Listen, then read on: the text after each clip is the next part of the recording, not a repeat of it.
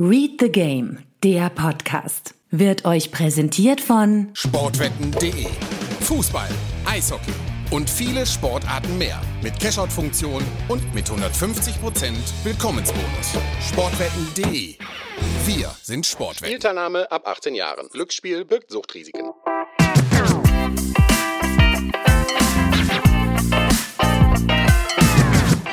Herzlich willkommen zu einer neuen Episode des Read the Game Podcasts. In Episode 24 wollen wir auf den 28. Spieltag zurückblicken. Und ich sage euch eins, im Tabellenkeller als auch in der Tabellenspitze hat sich ja einiges getan.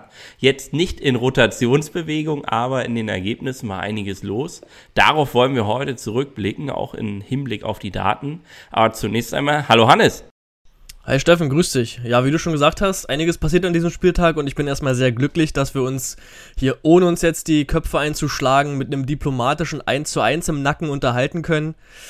Von daher freue ich mich auf die Folge und übrigens genauso diplomatisch, äh, es läuft gerade parallel das Montagabendspiel, haben sich die TSG Hoffenheim und Bayern 04 Leverkusen scheinbar darauf geeinigt, das letzte Montagsspiel mit einem 0 zu 0 zu beenden. Wir schreiben gerade die 53. Spielminute und das Torschussverhältnis ist 1 zu 2.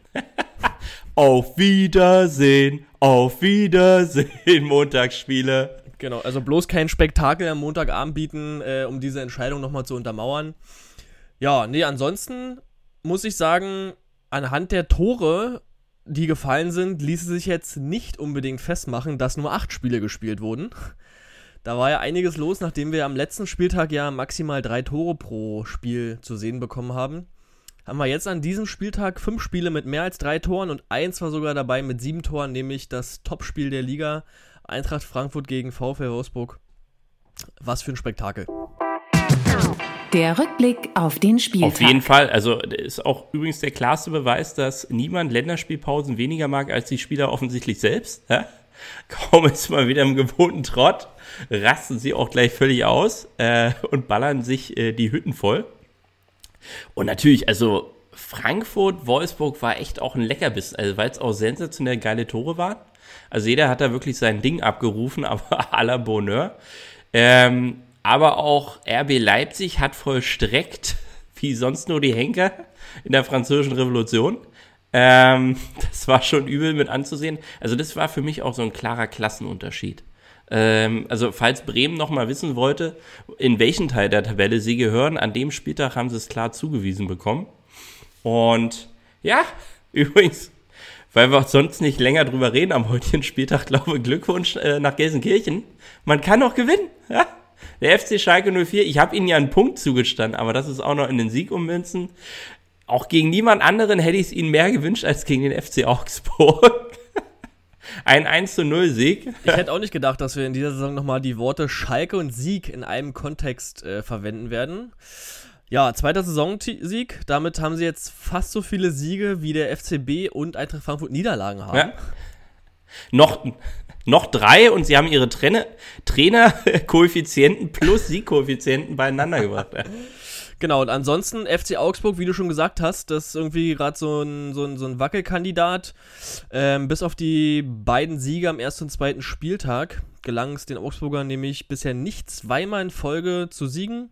In den letzten sechs Spieltagen ähm, haben sich da jeweils Sieg und Niederlage abgewechselt. Von daher ein Auf und Ab mit sechs Punkten Vorsprung auf die Abstiegsplätze und vier Teams, die noch dazwischen liegen hat man auf jeden Fall noch ein bisschen. Ja, aber auch endlich mal wieder eine gerechte Strafe für diesen Verein. Also er war zum ersten Mal in der Bringschuld, selber Fußball zu spielen und ist daran zugrunde gegangen. Und du kannst halt nicht nur mit dem Anti-Fußball Punkte sammeln und darauf hoffen, dass du damit entspannt die Liga hältst, sondern die werden bitte bis zum letzten Spieltag gezwungen, ums Überleben zu kämpfen. Im Optimalfall werden sie auch noch unten reingezogen, aber ich vermute Schlimmes, dass die vielleicht schon durch sind und sei es, dass sie mit der Tordifferenz äh, sich dann wieder über die Ziellinie retten. Ja. Genau, lass uns kurz den Spieltag einmal ein bisschen äh, genauer noch angucken. Wir haben 30 Tore gesehen, wie gesagt, schon in 8 Spielen. 12 Mal offensive Phase, 9 Mal Umschaltverhalten, 9 Mal Standardsituation. Also von allem was dabei an diesem Spieltag. Wir können ja mal, du wirst wahrscheinlich auch noch zu sprechen kommen, kurz mal zu den Stuttgartern und den Dortmundern äh, gehen. Da ist es kein Wunder, dass vier der fünf Tore in der zweiten Halbzeit gefallen sind. Denn die Dortmunder haben bisher 74% ihrer Tore in der zweiten Halbzeit erzählt und der VfB 62. Damit immerhin noch der Top-4-Wert in der Liga. Bei den Toren nach offensiver Phase war vor allen Dingen auf die Teams Verlass, die sonst auch auf diese Weise ihre Tore erzielen. Nämlich Eintracht Frankfurt zwei Tore auf diese Weise erzielt, 21 Tore insgesamt. Leipzig auch mit zwei Toren nach offensiven Phasen, 22 insgesamt. Und auch die Dortmunder haben zweimal nach offensiver Phase getroffen, 22 insgesamt. Und ansonsten die Dortmunder auch bei den Umschaltverhalten mit dabei. Das 22. Tor auf diese Weise gegen Stuttgart erzielt. Und ebenso wie die wie die Stuttgarter selbst, die ähm, auch ihr zweites Tor in diesem Spiel nach Umschaltverhalten erzielt haben und damit das 19. Tor insgesamt auf diese Weise haben. Die beiden Teams da also ganz vorne mit dabei. Bei den Standards haben wir drei Meter, zwei Eckstöße, zwei Freistöße und zweimal den Einwurf. Unseren geliebten Einwurf als Ursprung, das Paradebeispiel für ein Tor nach Einwurf wir lassen jetzt mal die Entstehung und die Ausführung und alle weiteren Details außen vor, war das Tor der Unioner gegen die Bayern, aber dazu werden wir sicherlich später nochmal genauer Definitiv. Gucken. Also Blick nach Dortmund, äh, beziehungsweise in, auf die Auswärtspartie in Stuttgart. Also da kam ja auch wieder alles zusammen. Also ich habe ja nicht ohne Grund auf eine Niederlage getippt, ne? Äh, weil ich ja das Schlimmste befürchtete. Und die erste Halbzeit war wieder wie so ein Schreckenskabinett, ne? Also man muss ja am Ende des Tages sagen, Dortmund hat am Ende des Tages, kam sie auf 18 Schüsse, wenn ich mich nicht ganz dumm irre. Ja? Elf davon wurden sogar in der ersten Halbzeit abgegeben. Und das Problem war ja nicht die Vorbereitung des Schusses, sondern die Veredelung. Also Reus hat eine sensationelle Chance und ich habe selten so einen Krampf im Fuß gesehen, dass der Torhüter äh, also mit mehr als einem Lachen diesen Ball dann auch dankend angenommen hat. Der Rest wurde auch von ferner Liefen dann abgegeben und es war halt nichts Zwingendes dabei. Und besonders prekär an der gesamten Situation ist, dass Haaland nicht einen Schuss in der ersten Halbzeit abgegeben hat. Also der, der wurde so kalt gemacht, auch von den Stuttgarter Abwehrspielern. Da darf man auch mal den Hut ziehen. Und äh, das wurde im Rest der Partie jetzt nicht besser, was die eigenen Abschlüsse anging bei Haaland. Denn so viele hat er dann nicht mehr gesammelt. Aber das hat er dann hinbekommen.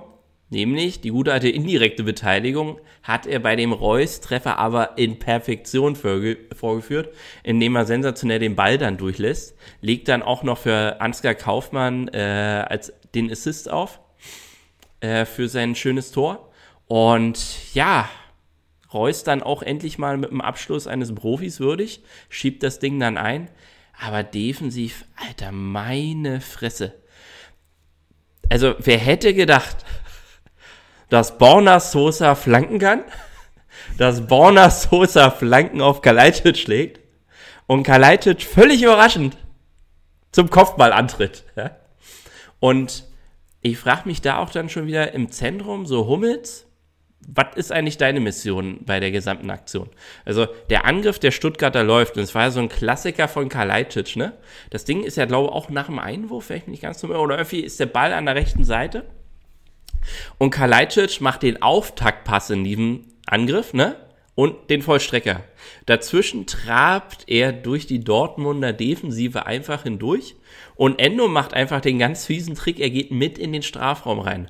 Und Hummels warum auch immer, fokussiert sich in der Erstbewegung auf Endo und zwingt damit, glaube Rafael Guerrero ins Duell mit Sascha Kalajdzic. Da liegen Minimum 30 Zentimeter Körperlänge und Thomas Delaney riecht auch viel zu spät den Braten und stürmt dann am Ende nach hin, sodass Kalajdzic quasi auf zwei Dortmundern Plateau sich hoch bewegen kann, um das Ding in der Bogenlampe überhitzt dann wegzubewegen. Und ja, ähm, am Ende des Tages glücklich gewonnen, muss ich wirklich sagen. Das, ich möchte das Wort verdient nicht einnehmen, weil Stuttgart auch für sich offensiv alles abgerufen hat. Also sie spielen dann das Umschaltverhalten sensationell, ähm, wo die Davi dann äh, das Ding einhaut. Wenn sie cleverer sind, bevor Reus nämlich das 2-1 macht, Kulibali muss sich einfach tief fallen lassen, weil der pennt steht Reus halt knochenfrei im Strafraum und Haaland hat genau diese Situation erkannt, dass er eben da mal den Ball durchlassen muss und nicht selber veredeln äh, darf. Und zack, äh, macht er ihn rein. Und in, übrigens am Rande auch mal erwähnenswert, Bellingham wieder eine überragende Partie, macht den Ausgleich. Am Ende des Tages fünf Schüsse abgegeben, Topwert bei den Dortmundern, an neun Tisch, äh, Torschüssen insgesamt beteiligt. Und auch Gio Reyna ist zurück aus dem Formtief, ist einfach mal an zwei Torschüssen beteiligt gewesen. Äh, Quatsch, an zwei Toren beteiligt gewesen, mit einem Assist und einem Vorassist. Also die Stimmung könnte jetzt wieder gut werden für die Bundesliga, aber mit der Abwehrarbeit ähm, kannst du dich schön gegen Man City verabschieden. Genau, am Ende muss man halt festhalten, Partie gedreht, auswärts und die Stuttgarter furchtbar effektiv gewesen. Zwar 13 Torschüsse, davon aber nur drei aufs Tor, zwei gegen ihm rein. Und du hast auch diesen perfekten Konter schon angesprochen, den sie da verendet haben. Von daher kann man, glaube ich, zufrieden sein mit diesem Sieg ähm, und wie er, wie er zustande gekommen ist kurz einmal auf die, auf, auf die aktuelle Situation so in der Bundesliga. Der, die, die Phase von den fünf Siegen der Bayern wurde ja jetzt ja unterbrochen durch das Unentschieden gegen den ersten FC in Berlin. Glückwunsch dazu. Und äh, gleich auf mit dem FCB und Eintracht Frankfurt jetzt im, im Vier-Spiele-Rückblick ist Mainz 05. Big Point jetzt gegen Köln geholt fünftes Spiel in Folge ohne Niederlage, darunter drei Siege. In der Rückrundtabelle sind die Mainzer damit auf Rang 5, hinter den Big Four in der Tabelle. Und insgesamt in der Liga auf Rang 14, allerdings mit Tendenz nach oben. Trotzdem nur zwei Punkte Vorsprung auf das rettende Ufer und auch nach vorne nur noch zwei Punkte auf Hoffenheim und Werder. Hoffenheim wird ja heute Abend scheinbar auch nicht punkten. Da entscheidet sich jetzt nämlich noch, ob Hoffenheim mit einer Niederlage mit Werder Bremen gleichzieht. Dann wäre es bei beiden Teams vier Niederlagen in Folge. Und damit wären beide, aktuell jetzt noch Werder alleine, das schlechteste Team der Liga im Moment. Und ein Fun Fact haben wir noch, und das wird jetzt so ein kurzes Warmwerden aufs Zahlenrätsel. Ähm, durch den Sieg der, der Bielefelder kann auch dort weiter gehofft werden. 26 Punkte und Rang 16 punktlich mit Hertha BSC. Auch darauf kommen wir nachher noch zu sprechen. Und die Frage ist, in welcher Kategorie führen Bielefeld und Schalke 04 die Liga an? Irgendwas bei Gegentoren würde ich fast sagen. äh. nee, es ist, es ist tatsächlich im Positiven gemeint. Würde man nicht vermuten. Was mit Freistoßtoren? nee, tatsächlich sind beide nach Führung noch ohne Niederlage. Absoluter Wahnsinn. Gut. Als, als die einzigen beiden Teams der Liga haben sie das vorzuweisen. Allerdings natürlich die Schalker erst mit vier Führungen in dieser Saison. Bielefeld immerhin schon mit neun, sieben Siege, zwei Unentschieden, auch die Schalker zwei Siege, zwei Unentschieden. Nur mal zum Vergleich, RBL Ligaspitze mit 20 Führungen. Aber immerhin, wenn die in Führung gehen, dann wird auch gepunktet. Wo die Sonne der Statistik niedrig steht, werfen auch Zwerge lange Schatten. Ähm, Stichwort Mainz. Also auch herzlichen Glückwunsch, dass sie Markus Gistol aus Köln abgeschossen haben. Äh, es kann für den FC nur aufwärts gehen, selbst wenn Friedhelm Funkel äh, jetzt da das Zepter übernimmt. Der Neuaufbau in der zweiten Liga gelingt bestimmt, hoffentlich dann ohne ihn. Ähm, man kann dem Verein, also es kann nur besser werden. Alles andere als Markus Gistol äh, ist für Köln nur positiv. Aber Mainz, äh, geil. Also wie man einen Verein so restarten kann, das äh, gebiert mir maximalen Respekt. Und dann mal auch so auf die Offensive betrachtet, ne? Also die haben jetzt seit dem 15. Spieltag, wenn ich das richtig auf dem Schirm habe, äh, ist Svensson da Trainer und sind erstmal bescheidenerweise mit einer, glaube ich, 0-2-Niederlage gegen Frankfurt gestartet. Danach ging es dann aber, wie gesagt, munter ab, was ja auch die aktuelle Formkurve äh, widerspiegelt, was du gesagt hast. In der Zeit haben sie 16 Tore geschossen. Die haben, das Einzige, was in der Hinrunde schon nur funktionierte, war das Umschaltverhalten. Da haben sie so sieben Tore im Umschaltverhalten gemacht.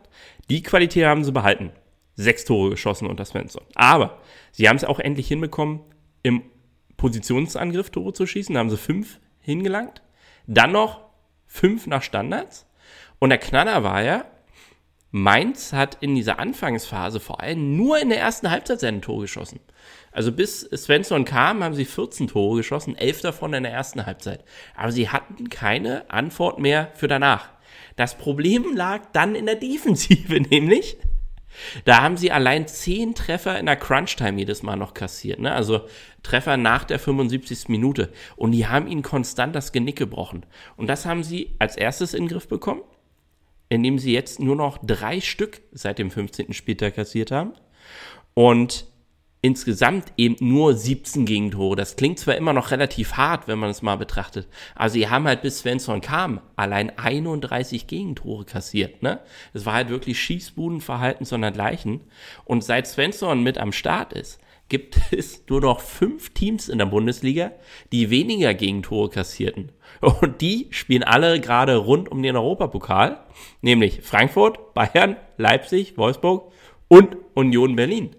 Und Daher ziehe ich erst recht meinen Hut. Und das Geile ist, wenn man dann mal so ein bisschen in die Details guckt, wer da so die bestimmenden Spieler sind, denkt man ja, man findet da irgendwie einen Wunderstürmer, der auf einmal wie bekloppt trifft oder so vorne. Nein, es ist Nia KT, ein Abwehrspieler, der jetzt schon dreimal getroffen hat, der hat ein Tor aufgelegt, einen Assist geliefert, war an einem anderen Tor beteiligt.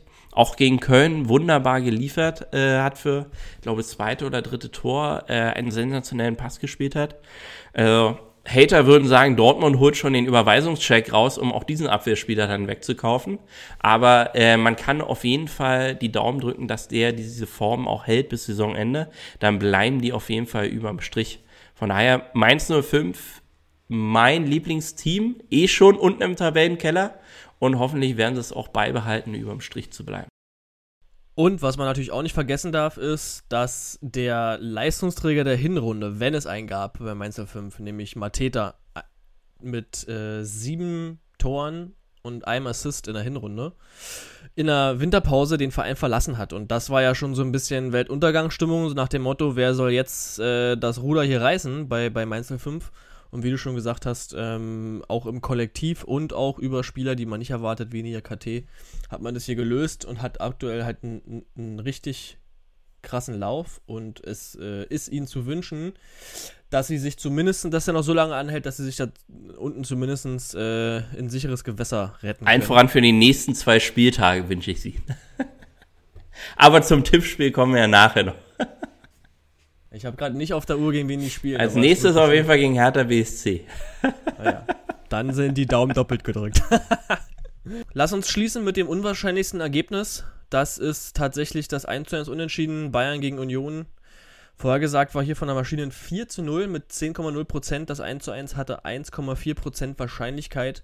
Jedes andere Ergebnis an diesem Spieltag war noch wahrscheinlicher, selbst das 4 zu 3 in, in Frankfurt. Aber auf das Spiel der Unioner kommen wir nachher auch nochmal zu sprechen. Von daher, lass uns wegen mir gerne eine Kategorie weiterrutschen. Die Torepisode des Spieltags. Es ist ja nicht so, dass wir wie beim letzten Mal, als wir nur ein kaltes Buffet mit ein paar Fingerhäppchen hatten, äh, gab es ja an diesem Spieltag wieder reichlich Ausfall. Ich lasse dir mal den Vortritt, aus diesem Sammelsurium der Traumtore eine Top 3 zu bilden. Ja, ich habe wirklich lange hin und her überlegt, welche drei Tore ich mit reinnehme. Konnte mich aber am Ende dann doch mit mir selber einigen. Und mein Tor auf Platz 3 ist das erste Tor der Frankfurter gegen Wolfsburg. Offensive Phase nach 35 Sekunden. Da gibt es eine Balleroberung im rechten offensiven Mittelfeld. Dann geht es einmal hintenrum die Linie lang zurück zum Innenverteidiger. Und dann geht es auf Endika auf links. Der spielt einen Doppelpass mit Kostic begünstigt durch das Wegrutschen von, von Schlager bei, bei Wolfsburg im zentralen Mittelfeld, bleibt Nicker am Ball. Dann kommt er doch irgendwie ins Straucheln, weil Jovic auf einmal im Weg steht, der eigene Mitspieler. Ähm, dann dreht er sich einmal um die eigene Achse, sieht Kostic, der einfach locker die Linie weiter runtertrabt in den freien Raum, kriegt den Ball. Und Kostic denkt sich wahrscheinlich mittlerweile auch, ich hab den Ball, ich flanke, egal wie ich stehe. Ebenfalls eigentlich eine, eine Flanke aus einer Position, wo Flanken, also wirklich, das ist ja so, so halbzentrales Halbfeld, also ganz komische Position gewesen. Da ist auch keiner im Zentrum, deswegen geht der Ball auch durch auf rechts außen. Und da steht dann Dom und der spielt den Rückpass auf den 16er. Und wir hatten es vorhin schon angesprochen bei Haaland, indirekte Beteiligung. Rode macht es hier fast noch einen Ticken geiler, indem er äh, den Ball einfach durch seine Beine laufen lässt. Und dann belohnt sich Kamada mit einem ja, mit einem schönen Tor. Nicht nur für die Leistung in dem Spiel, sondern auch für die Leistung in den letzten Wochen. Also man muss sich ja mal auf der Zunge zergehen lassen, dass Wolfsburg drei Gegentore kassierte. Also die hammerharteste Abwehr äh, dieser Tage in der Bundesliga, die fast nichts zulässt. Und die Frankfurter haben wirklich das komplette Silberbesteck rausgeholt, äh, um da Tore zu erzielen. Also wirklich, also selbst das Ding von Dom am Ende war einfach gut, ja? äh, wenn man den Angriff insgesamt betrachtet, der dann zu diesem äh, Tor führte, weil der auch Frankfurt-like dann völlig überraschend über links lief. Ja? Äh, geile Bude. Gehe ich mit. Zweites Tor für mich, das zweite Tor der Leipziger im Spiel gegen Werder Bremen. Offensive Phase 43 Sekunden und äh, die Episode beginnt im eigenen 16er bei äh, Gulaschi. Der spielt den dann auf Orban, auf, äh, auf der rechten Verteidigerposition. Und Werder Bremen presst extrem hoch. Mit sechs Mann ähm, gehen die darauf in der gegnerischen Hälfte. Dann gibt es drei, vier Pässe, äh, die die Leipziger halt einfach auch in der Bedrängnis spielen können. Und beim ersten öffnenden Pass von Kampel im zentralen defensiven Mittelfeld äh, sind dann sechs Werder-Spieler schon überbrückt. So, und dann denkt man ja eigentlich, alles klar, RB Leipzig, jetzt geht's ab die wilde Fahrt. Aber mittlerweile schafft es Leipzig halt auch, das Tempo dem Spiel und dem Gegner anzupassen und auch vor allen Dingen zu variieren. Denn die Leipziger treten dann auf die Bremse, bauen neu auf, ähm, haben sich vorher halt Weltklasse aus, diesem Pressing befreit, nehmen es auch in Kauf, dass die Bremer sich einfach wieder reinstellen. Und dann verlagern sie die Seite auf rechts. Dann gibt es eine Flanke auf den 16er, da steht Sörlot auf einmal ganz frei und köpft ihn ein. Und Dreh- und Angelpunkt in dieser Episode ist Kevin Campbell. Das Tor hatte 19 Stationen, fünfmal war Campbell am Ball. Und der war halt wirklich da der Taktgeber, der am Anfang erstens beim Herausspielen aus dem Pressing beteiligt war und dann auch noch dafür verantwortlich war zu sagen, wir drücken hier nicht aufs Gaspedal, sondern wir bauen es neu auf. Also richtig geiles Tor von hinten bis vorne. Leipziger Dirigent, also ich genieße tatsächlich, also man, man, kann halten von Leipzig, was man will und so weiter, ne? Aber wenn man sich mal neutral an die Nummer ranlässt, ne? Und nur Kampel beim Fußballspielen zuschaut, ist das wirklich ein absoluter Hochgenuss. Und ich habe diese Tore wirklich genossen, die die da in Bremen geschossen haben, weil sie auch diese, was du auch schon richtig gesagt hast, die haben die hergespielt. Also das war für mich ein Klassenunterschied, den ich sonst nur im DFB-Pokal wahrnehme. Und das war schon krass. Und dann auch äh, bei dem anderen Treffer, wo Willi Orban dann einfach mal kurz auf rechts außen durchtankt. Also das ist ja ähnlich wie Süle, das sieht halt immer sehr unbehäbig aus und äh, wenn dann der Tank einmal ins Rollen kommt. Aber meine Herren, nicht schlecht. Da wir schon mal bei Leipzig sind, für mich das erste Tor der Leipziger, äh, für mich das absolute Tor des Tages. Auch offensive Phase, nach 15 Sekunden, da gibt es einen Freischuss im zentralen Mittelfeld. Sabitzer äh, führt den aus, bringt den Kurs auf Halzenberg. Dann ist wieder Kampel am Ball, klar.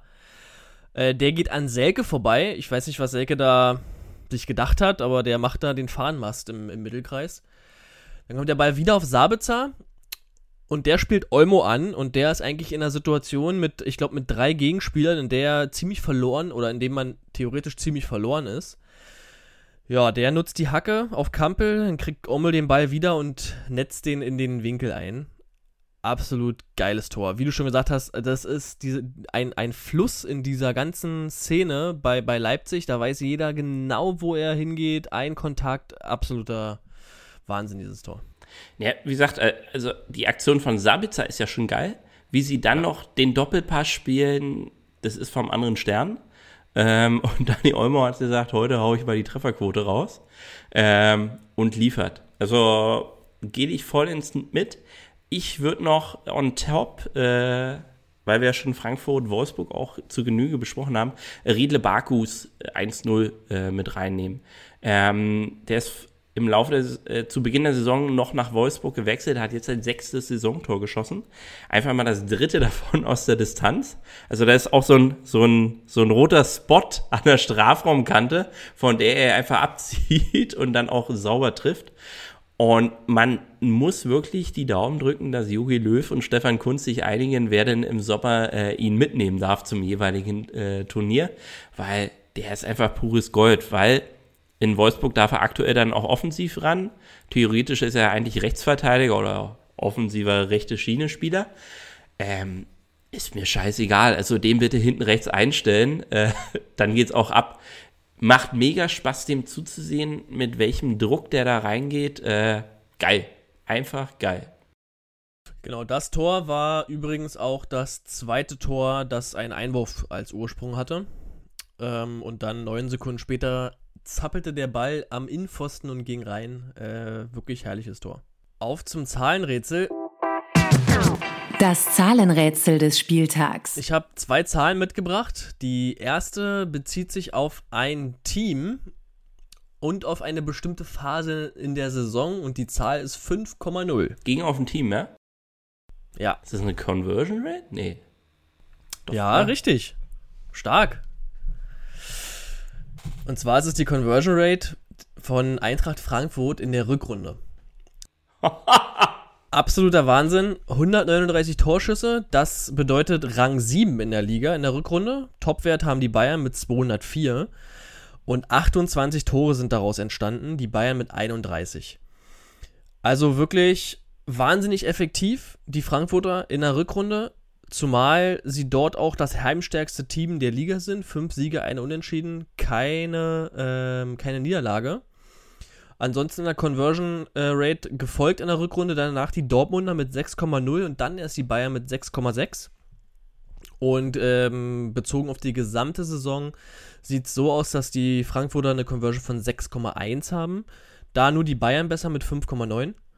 Und durch die vier Tore jetzt am Wochenende haben die Frankfurter jetzt die zweitmeisten Tore der Liga erzielt.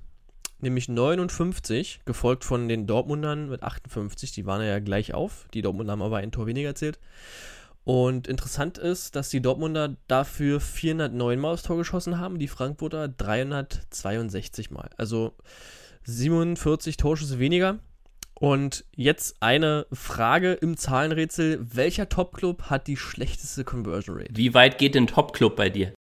Na, ich rede von den Top-Clubs oben. Äh, Top 4, ja? Ja. Nee, Wolfsburg schießt noch seltener, oder? Wolfsburg schießt noch seltener. Dann muss ja Dortmund Und- sein. Nee, ist Leipzig. Ach, Leipzig.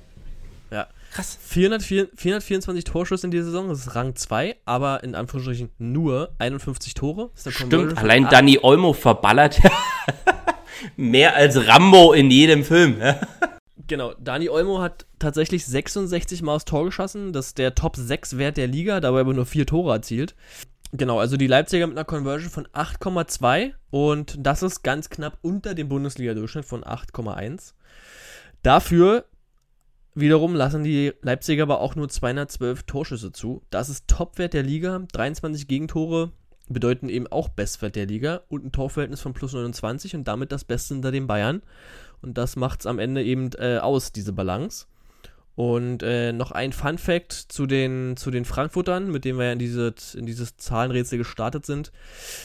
Im Spiel jetzt gegen Wolfsburg hatten die Frankfurter eine effektive Ballkontrollzeit von, halte ich fest, 13 Minuten und 24 Sekunden. Krass. Kein Team hatte weniger an diesem Spieltag. Zudem gab es nur neun Torschüsse, davon gingen auch nur fünf aufs Tor und vier eben rein. Wie gesagt, Thema Effektivität bei den Frankfurtern top. Ja, zumal, also Wolfsburg vor allem eins nicht mag, selber bei Besitz haben, die auch eher äh, das Ding gerne äh, gegenkontern. Ähm, ich habe noch äh, eine Zahl, äh, 23. Ist ein Teamwert. Ein Teamwert 23. Wenn du ein ganz großer Fuchs bist, hast du Topic, was wir eben die ganze Zeit eh schon hatten, äh, damit in Kombination. Äh, was wir die ganze Zeit eh schon hatten. Conversion oder? Äh, so ungefähr. Frankfurt hat jetzt das 23. Bundesligaspiel in Folge mindestens ein Tor geschossen. Ja. Äh, absoluter historischer Topwert. Das letzte Mal gelang das irgendwie rund um 1977, als man äh, allgemein das letzte Mal richtig äh, was zu melden hatte. Und die anderen historischen Werte von dieser Truppe herrühren. Nee, ähm, das ist, also es wird ja dann erst bewusst, mit welcher Torgewalt die eben auch in dieser Bundesliga-Saison unterwegs sind. Also hocheffizient. Und da muss ich dann mal kurz auch ausfallend werden. In dem Sinne, also wir haben gerade die Situation, dass Frankfurt die beste Saison seiner Vereinsgeschichte spielt und alle vom Bord gehen wollen. Also mir entgleitet allmählich nicht nur das Gesicht, sondern auch die Wortwahl, wenn ich sehe, welchen Aderlass dieser Verein schon wieder hinnehmen muss. Also wenn Freddy Bobic seine Lebensplanung äh, neu gestaltet, okay. Dann stellt sich ein Adi Hütter im Januar hin und sagt, äh, ich bleib bei Eintracht Frankfurt. um dann wahrscheinlich jetzt als teuerster Trainertransfer in die Bundesliga-Historie einzugehen. Und ich bin mal gespannt, wie die Ultras in Gladbach damit umgehen, dass ausgerechnet ihr Verein, nachdem sie den Judas vermeintlicher Art mit Marco Rose äh, schon zum Teufel gewünscht haben, äh, jetzt siebeneinhalb Millionen Euro auf den Tisch packt, mit wie viel Traditionsgedanken die an diesen Trainertransfer dann rangehen. Ne? Und weil ich schon meinte, dass Adi Hütter in Frankfurt einen unglaublich geilen Fußball installiert hat, unabhängig welcher Kader ihm auch hingestellt wurde, rechne ich ihm hoch an. Und ich traue ihm auch zu, sollte er jetzt nach Gladbach tatsächlich wechseln, dass der auch dort was initiiert. Aber er läuft nicht mit einem Kredit los, den er, glaube ich, selbst nicht tilgen kann. Weil ich lache mir einen Arsch ab, wenn die einen Saisonfehlstart hinlegen und dann im Winter schon eine Diskussion zu ihm entbrannt, die in Frankfurt nie gestartet werden würde, wo alle wissen, hey, okay, wir spielen jetzt sogar Champions League, dieser Kader wird definitiv im Sommer nochmal umgebaut werden müssen, komme was wolle. Und ich würde umso mehr dann aber feiern, wenn Frankfurt jetzt richtig mal sogenannte Eier beweist und einen Trainer wie Steffen Baumgart in Frankfurt installiert, der dann mit richtigem Angriffsfußball um die Ecke kommt und sagt, zu Real Madrid, ist mir ja scheißegal, wer ihr seid. Wir sind Eintracht Frankfurt und hier sind meine fünf Stürmer. Gib ihm. Nee, das bloß dazu. Also mal sehen, welches Trainerkarussell da abgeht. Ich hatte es dir heute tagsüber schon geschickt, so ein Screenshot von der aktuellen Top 8 in der Bundesliga, wo ich mir aktuell nur beim ersten FC Union sicher bin, dass die noch den gleichen Trainer nächste Saison haben. Alle anderen werden wahrscheinlich munter durchrotieren und wer weiß, äh, welche Trainerkonstellation da noch zum Tragen kommt. Ja. Ja, absolut. Da wird auf jeden Fall spätestens im Sommer richtig Musik drin sein und dann bin ich auch sehr, sehr gespannt, wer nächste Saison wo auf der Bank sitzen wird. Gut, zweiter Wert. Zweite mhm. Zahl bezieht sich wieder auf ein Team und die Zahl ist 881. Müssen Pässe sein? Nein. Nee? Aber jetzt, wo ich es gerade ausgesprochen habe, habe ich mir gedacht, dass es wahrscheinlich sehr irreführend ist und du auf Pässe gehst, aber ist es tatsächlich nicht. Ist eine Kategorie, die wir letzte Woche auch schon im Zahlenrätsel hatten. Äh, Erfahrung? Nee. Ja, so ist, Doch, so ist ja. es. Und zwar, pass auf, halte ich fest, es ist die Bundesliga-Erfahrung der Einwechselspieler vom BVB an diesem Spieltag. Der Funfact dabei ist, dass Ansgar Knauf eingewechselt wurde und der hat gerade mal vier Bundesliga-Einsätze auf der Uhr. Der trägt also zu dieser Statistik nicht unbedingt zielführend bei, aber. Aber Lukas Piszek. Genau, die anderen vier, ähm, da ist Emre Can mit 135 Einsätzen, Hazard mit 191, Brandt mit 224 und Lukas Piszek mit 327. Das ist Bundesliga-Saisonrekord. Und damit haben die Dortmunder an diesem Spieltag mehr Bundesliga-Einsätze eingewechselt, als beispielsweise die Hertha von Beginn an hatte mit elf Spielern. Die hat nämlich nur 877 auf dem Feld. Und Qualität, Qualitätsdefizit sah man trotzdem auf beiden Seiten. Nein, äh, ich sag mal, Ansgar Knauf, aber auch der Spieler gewesen, der am meisten performt hat von allen genannten gerade. Ähm, es, es, es macht Spaß, diesem Kerl wirklich zuzusehen. Und ich hoffe, er behält sich noch sein sonniges Gemüt für die Saisonendphase, weil wir brauchen ihn dringend. Absolut. Und dann wurde auch noch der Top 3 Saisonwert der eingewechselten Bundesliga-Spiele aufgestellt an diesem Spieltag, nämlich 730 Bundesligaspiele hat Eintracht Frankfurt eingewechselt. Das liegt vor allen Dingen daran, dass Hasebe mit 334 und äh, Chandler mit 224 eingewechselt wurde. Und ein Teambestwert in dieser Kategorie, Kategorie gab es auch, nämlich Union Berlin hat 574 Bundesliga-Einsätze eingewechselt. Was Gente, Gente, Legende. was vorrangig an Legende lag. Der hat nämlich 424 Einsätze in der Bundesliga und ist damit von den aktuellen Profis in der Bundesliga der zweiterfahrenste mit den meisten Einsätzen hinter Manuel Neuer, der hat 433 und vor Gonzalo Castro, der hat 405. Dann folgen übrigens Müller mit 377 und Hummels mit 359. Und jetzt noch eine äh, Endfrage. In den Top 20 der erfahrensten Spieler gibt es einen Spieler, der unter 30 ist. Welchen? Unter 30. Kleiner Tipp: Nächste Saison spielt er nicht mehr in der Bundesliga. Zweiter Tipp: Man weiß noch nicht, wo er hingeht, aber es wird einer der Top-Clubs Europas. Dritter Tipp: Er hat in der 93. Minute gegen Union Berlin nicht den, äh, die Führung erzielt. Meister Alaba. Ey, äh, gut, da kommen wir nicht drauf. Genau. Zügel dich. Äh, Meister Alaba hat 292 Einsätze und mit den verbleibenden sechs Spielen, wenn er denn spielt, wird er wohl die 300 nicht knacken. Es sei denn, er kommt dann mit 37 oder so nochmal zurück und verbringt seinen Herbst der Karriere doch nochmal in der Bundesliga. Ne, genau. Ansonsten alle Spieler über 30 in der Top 20. Also wir bräuchten noch hinten links einen kommende Saison bei Union. Wenn du von wir redest, meinst du Dortmund oder Union? Oder Union? Beide. Beide, aber genau. Vielleicht ein Doppelspielrecht, dann kriegen wir auch sein Gehalt gestellt. Nee, kriegt der jetzt schon mal Boateng, von daher. das wäre. Abwarten. So, dann lasst uns im Sauseschritt voranschreiten äh, und den Blick auf die Hauptstadt richten. MIP hätten wir noch. Quatsch mir nicht döslich von der Seite an. Der Most Involved Player des Spieltags. Stimmt, bei so vielen Toren darf man zu Recht mal wieder einen, äh, einen richtig guten MIP küren. Nenn mal deinen Favoriten, ich schieße dir dann ab. Also ich habe drei Spieler auf der Uhr und man könnte André Silva nennen. An, äh, Mit Recht? Ja, ja, an drei Toren beteiligt, an sechs Torschüssen und an 53 Episoden. Auch Sabitzer hat seinen Beitrag geleistet mit drei Torbeteiligungen äh, und vier Torschussbeteiligungen. Aber für mich, und wir hatten es äh, letzte Woche schon, wo er sein erstes Tor gemacht hat äh, und damit der, der älteste Torschütze äh, von Schalke 04 in der Bundesliga-Historie wurde, nämlich Klaas-Jan Hünteler. Eine Torbeteiligung, fünf Torschussbeteiligung und 42 Episodenbeteiligung. Also der alte Mann scheint wieder etwas Spirit reinzubringen in diese trostlose Truppe und war auch am Tor beteiligt. Von daher wären das so die drei, die man nennen müsste und den Hunter einfach, weil er da ist. Der Silberrücken MIP gebührt ihm auf jeden Fall. äh, aber André Silber äh, liefert. Ja. Also es war jetzt sein 23. Saisontreffer, den er erstens als Kür obendrauf dann erzielt hat. Er hat ähm, das erste Tor der Frankfurter initiiert. Das zweite legt er auf mit einem auch wirklich, also da sieht man, welcher Wille in dieser Truppe drin ist. Wie der den Ball zur Grundlinie hinterhergeht, den von der Linie kratzt, reinbringt und dann äh, auf mustergültig veredelt wird. Den dritten macht er selber, er schießt fast noch sein 24. Saisontor. Der Pfostenkracher klatscht dann aber halt eben Dom vor die Füße äh, der den dann wiederum trocken verwandelt.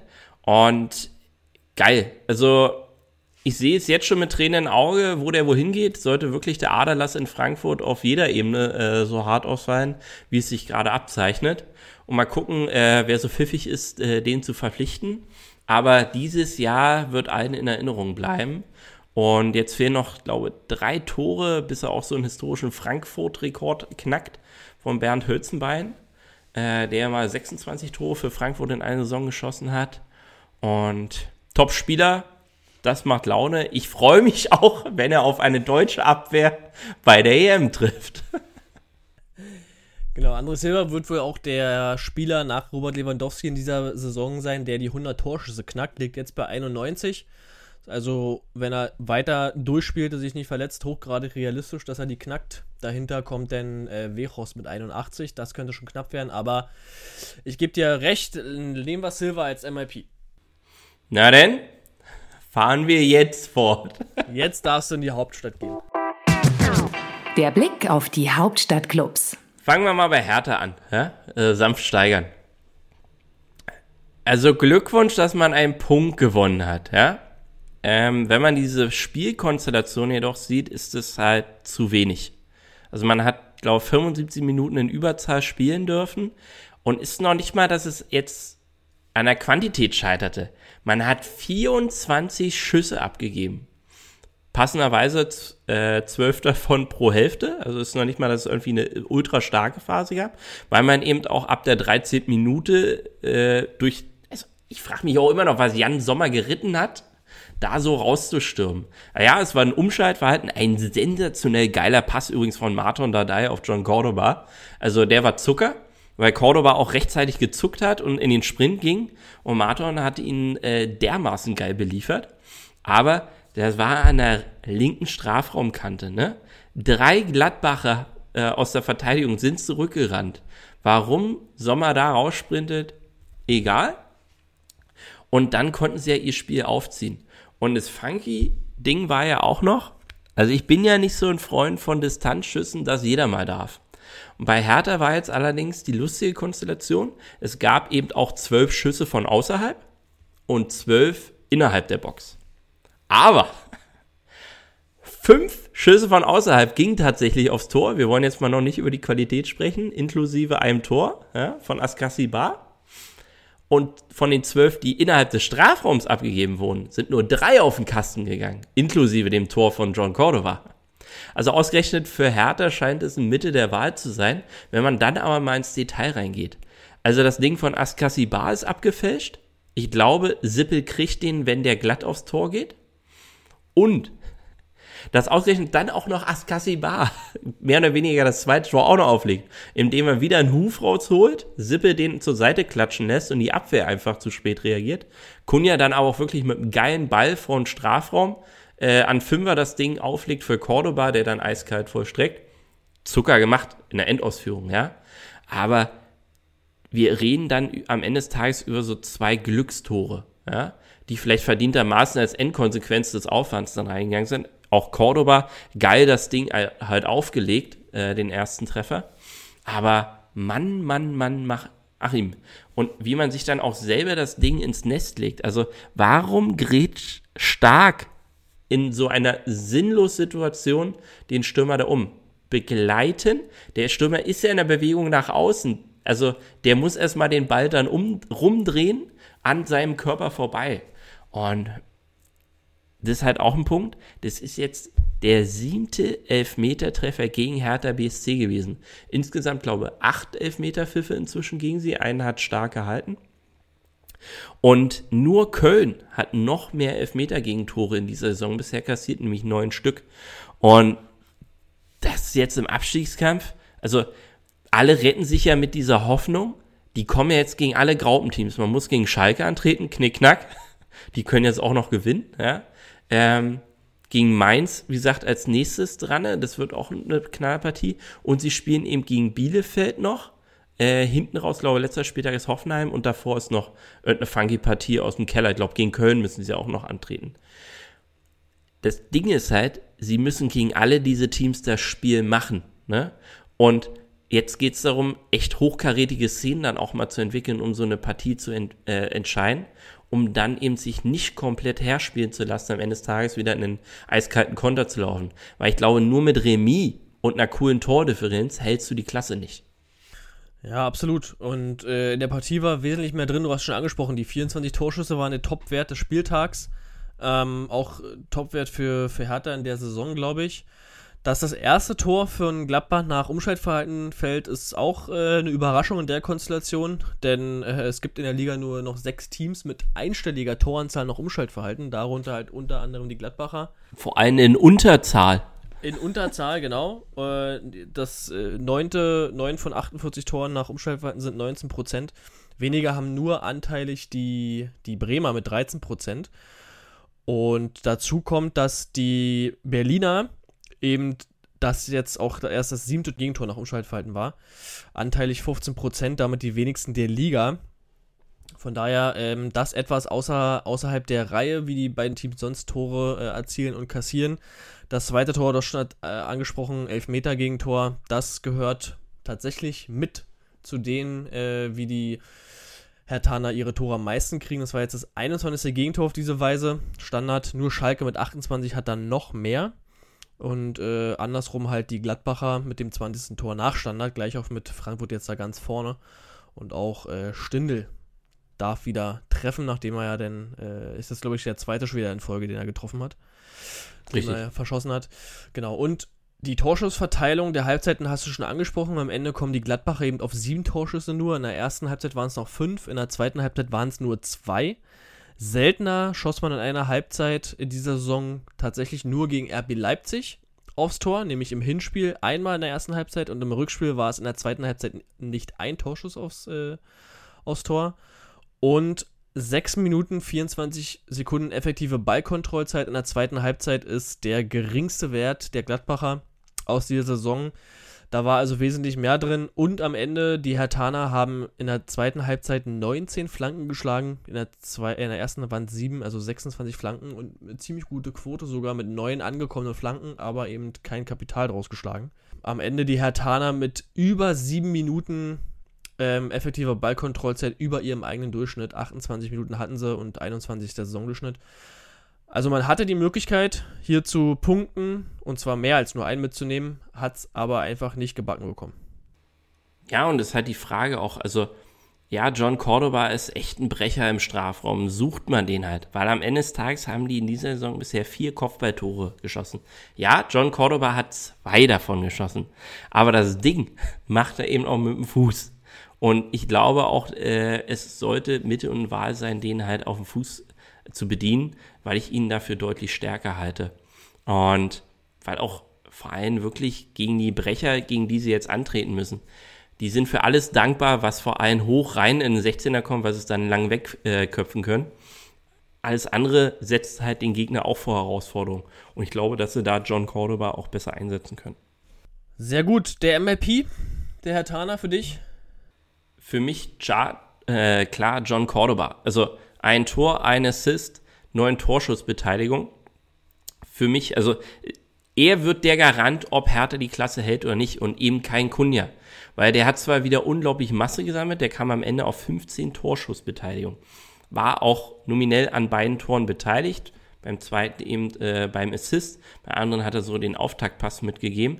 Aber Kunja hat selber sechs Schüsse abgefeuert fünf davon außerhalb. Nicht einer sträubte irgendeine Form von Gefahr aus.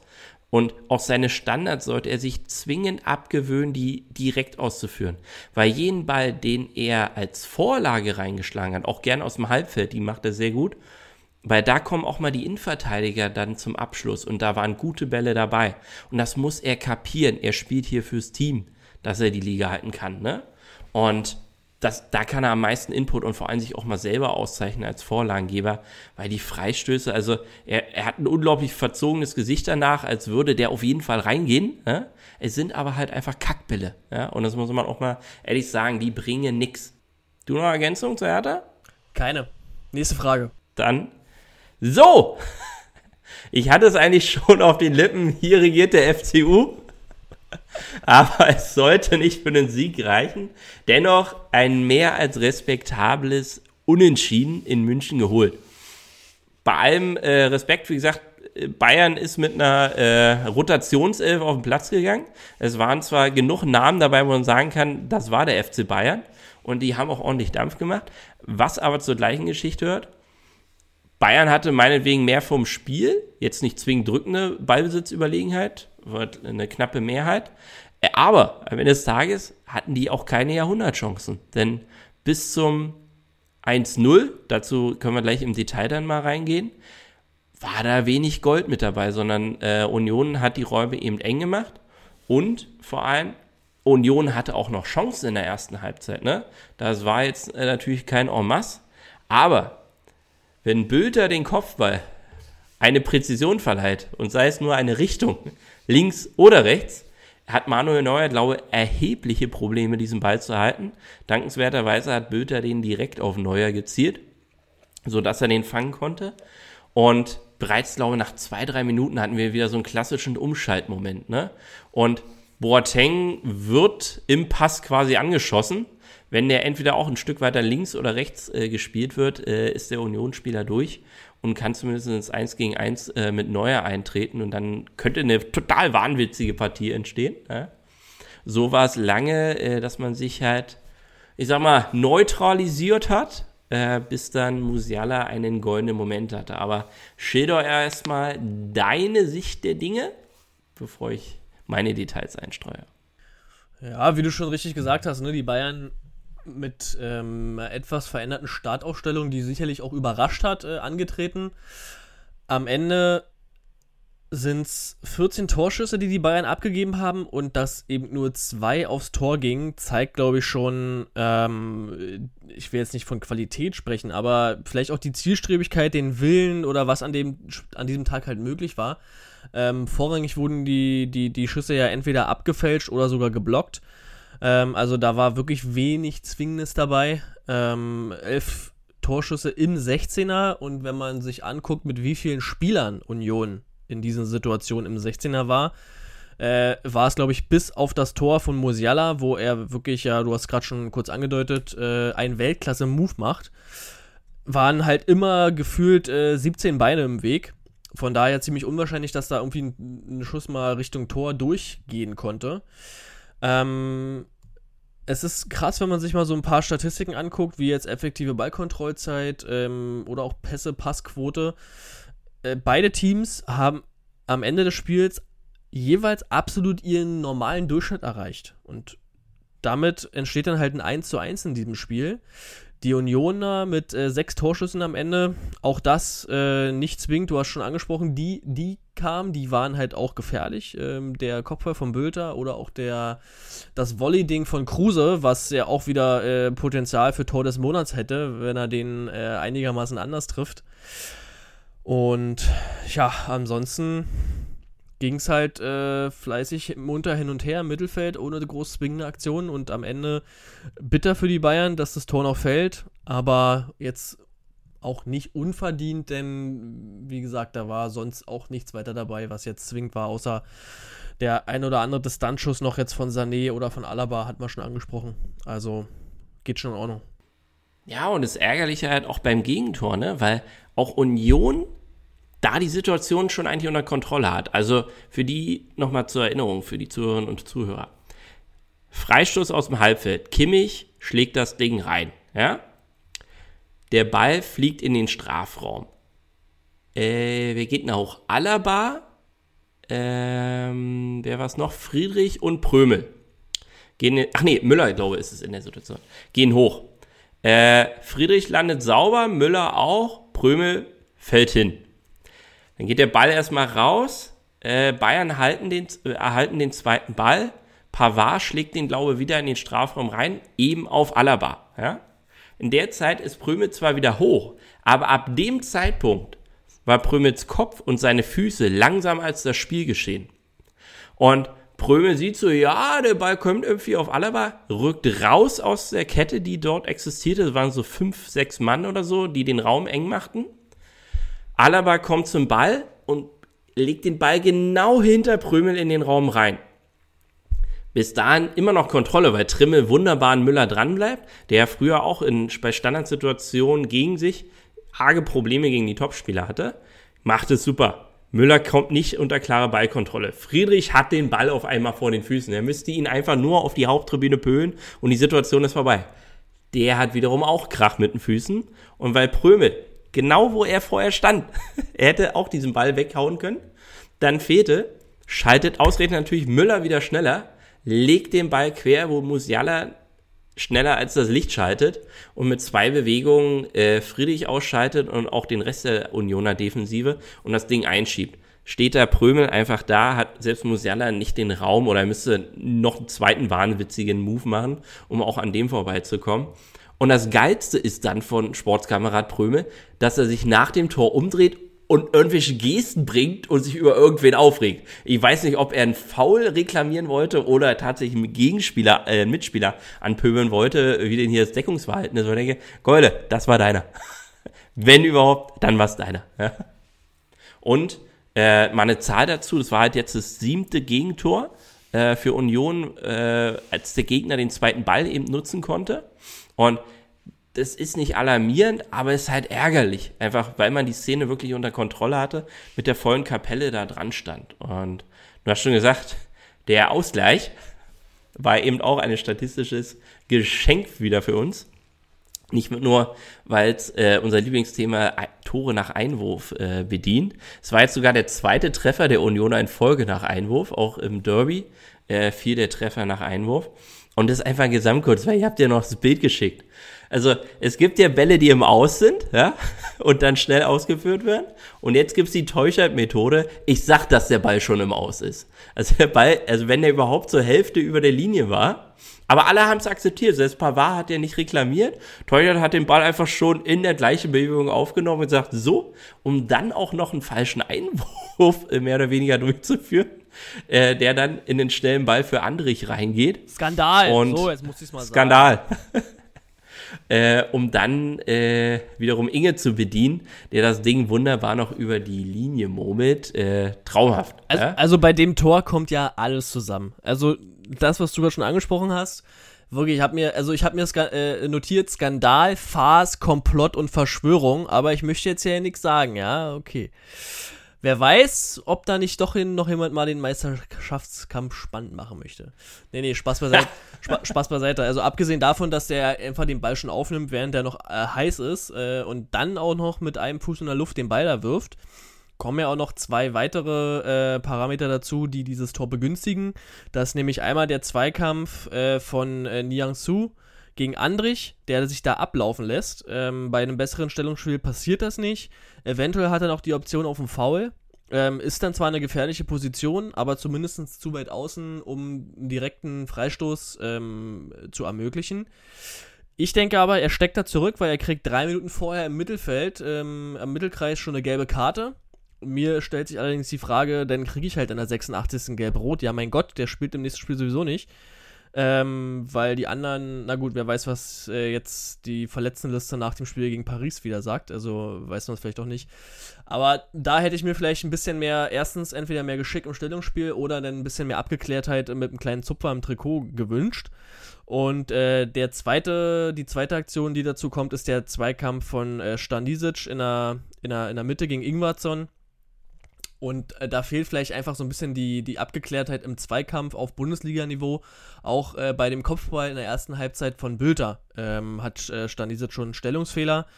Äh, kann man ihm jetzt nicht vorwerfen, junger Spieler, erster Bundesliga-Einsatz, also alles gut, aber das sind halt, sag ich mal, eine, eine Kette von Aktionen, die irgendwie zu diesem Tor geführt haben.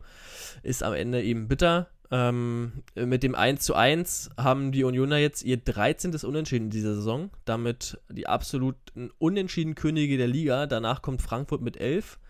Und ähm, bei neun Siegen sind es eben dann auch nur noch sechs Niederlagen, die übrig bleiben. Und nur die Top 4 der Liga haben weniger. Und was man ja auch mal erwähnen muss, die Unioner bis jetzt in dieser Saison das einzige Team der Liga, die in beiden Spielen gegen die Bayern ohne Niederlage geblieben sind. Und es gibt auch noch ein Team, die die Chance hat, ähm, dass die Chance hat, das noch dem gleich äh, zu tun, nämlich die Gladbacher. Die könnten sogar noch besser dastehen am Ende. Nämlich das Hinspiel haben sie 3 zu 2 gewonnen und am 32. Spieltag kommt es eben auf das äh, Aufeinander, zu dem Aufeinandertreffen gegen die Bayern. Also mal gucken, ob die Unioner da die einzigen bleiben. Ich sag mal ja. Höchstwahrscheinlich, höchstwahrscheinlich. Und was halt, ähm, die, die sechs Niederlagen, davon gab es eben allein drei dann doch schon in der Rückrunde und die hat ja bekanntlich noch sechs Spieltage. Ähm, also muss man jetzt schon nochmal aufs Gaspedal drücken, um zumindest den Schnitt der Hinrunde halten zu können. Wir haben 40 Punkte. Klassenhalt ist sicher. In den nächsten Wochen dürften ein paar gute Nachrichten wahrscheinlich dann über den Ether gehen, weil dann jetzt auch klar ist, dass man definitiv äh, TV-Kohle der guten Art einfahren wird und somit dürften dann auch mal ein paar Verträge endlich unterschrieben werden, wodurch dann auch mal Ruhepuls einkehrt, was die Transferplanung fürs kommende Jahr angeht. Nein, ähm, maßgeblich, wir hatten ihn gerade schon und er ist mein most, äh, most involved Player bei den Eisernen in dieser Partie, Cedric Teuchert.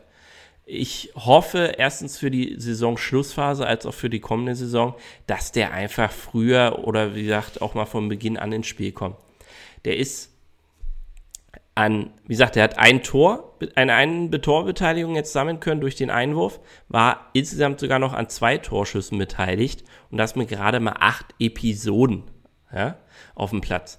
Der kam erst in der 72. Minute und er ist auch Berlins Mr. Crunch Time, nämlich äh, sechs Torschussbeteiligungen, Quatsch, sechs Torbeteiligungen hat er sammeln können bisher in dieser Saison, fünf davon nach der 75. Minute, darunter eben auch äh, drei Treffer. Und für mich Top-Spieler, äh, was für diesen Union-Kader angeht. Und ich würde mir halt echt wünschen, wenn Urs Fischer nochmal den früheren Wechselfreund äh, in sich findet. Ich war ja schon begeistert, äh, dass er diesmal wirklich das volle Potenzial ausgeschöpft hat und auch vor allem Stürmer gebracht hat. Und lassen wir uns mal überraschen, was das Saisonfinale noch an Überraschungen bringt. In diesem Sinne kommen wir zum Abschluss dieser Episode und werfen den Blick auf den 29. Spieltag. Das Read the Game Tippspiel. Und wir starten mit dem El Plastico. RB Leipzig empfängt Hoffenheim. Und ich sag mal ganz trockenes äh, 2-1 voraus. Die Maschine sagt 2 zu 2, ich sage 5 zu 1 für Leipzig. Schön. Dann äh, ein weiterer Leckerbissen mit der Beteiligung von Eintracht Frankfurt, nämlich das Gastspiel in Gladbach. Und ich hoffe, die Frankfurter schenken der Fohlenelf munter ein, unabhängig davon, ob Adi Hütter direkt danach einen Vertrag unterschreibt. Und ich sage ein 2 zu 4 Auswärtssieg aus.